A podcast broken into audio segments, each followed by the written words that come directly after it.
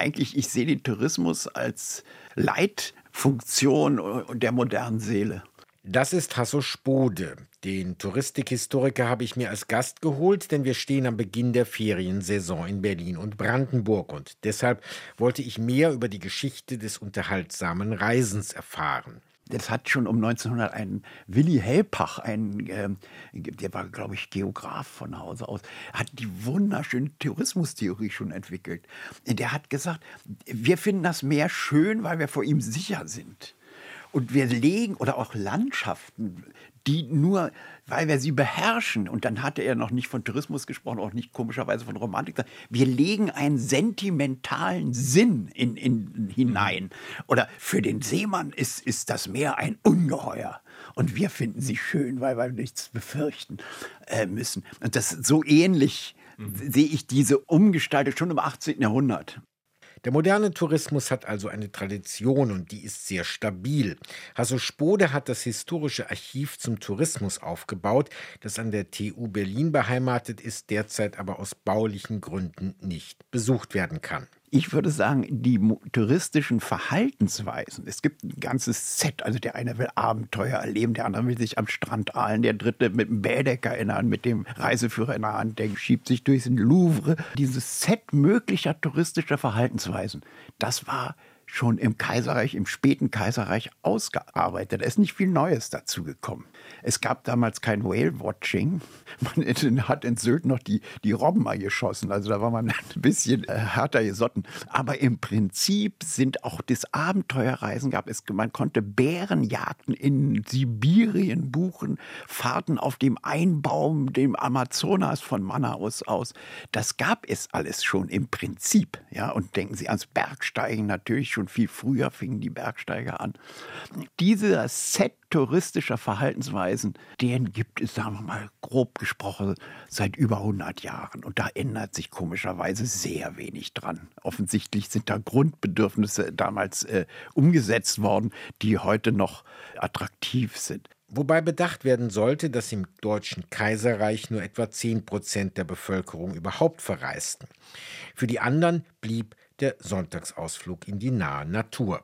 Überhaupt ist ja der Familienurlaub eine Erfindung des Bürgertums im Kaiserreich gewesen. Vorher sind die Männer alleine gefahren oder übrigens auch die Frauen ins, ins Kurbad alleine gefahren äh, mit ihrer Tochter, die sie da irgendwie unter die Haube bringen wollten. So.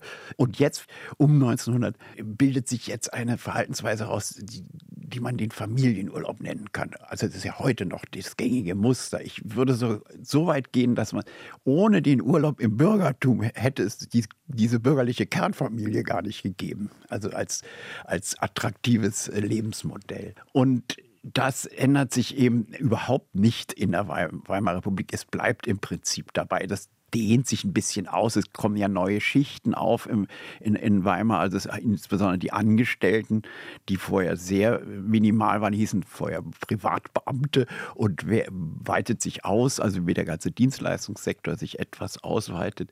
Und äh, die Angestellten, vor allen Dingen die weiblichen Angestellten, sind dann auch in Urlaub schon gefahren. Das hat sich vielleicht von 10 auf 15 Prozent mal erhöht.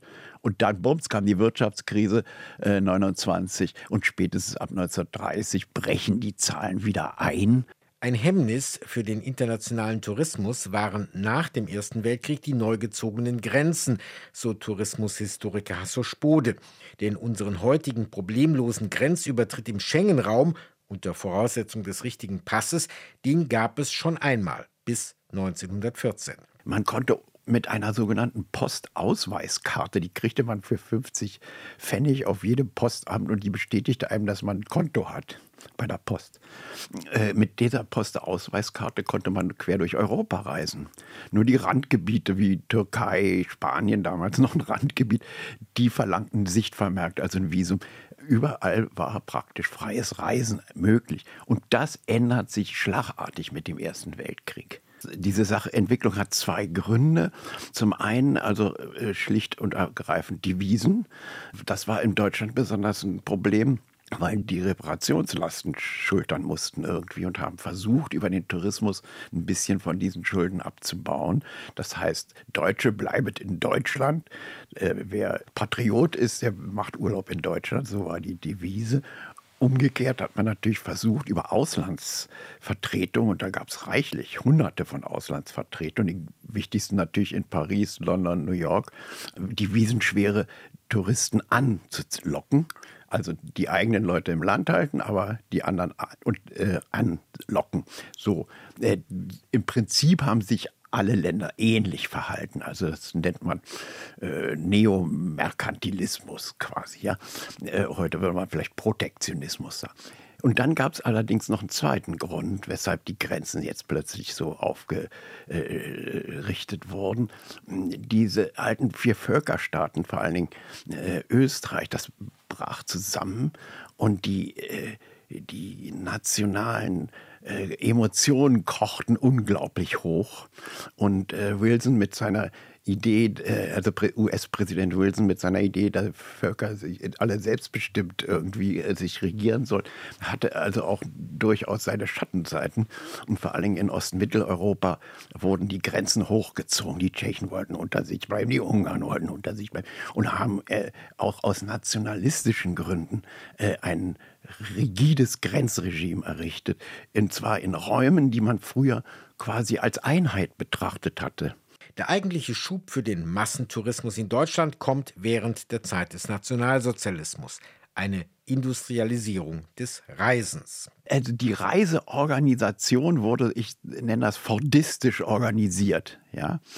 Also so wie Henry Ford 1913 in seiner Fabrik die Fließbandarbeit eingeführt hat, durch starke Arbeitsteilung und Normierung der, der einzelnen Segmente und Elemente.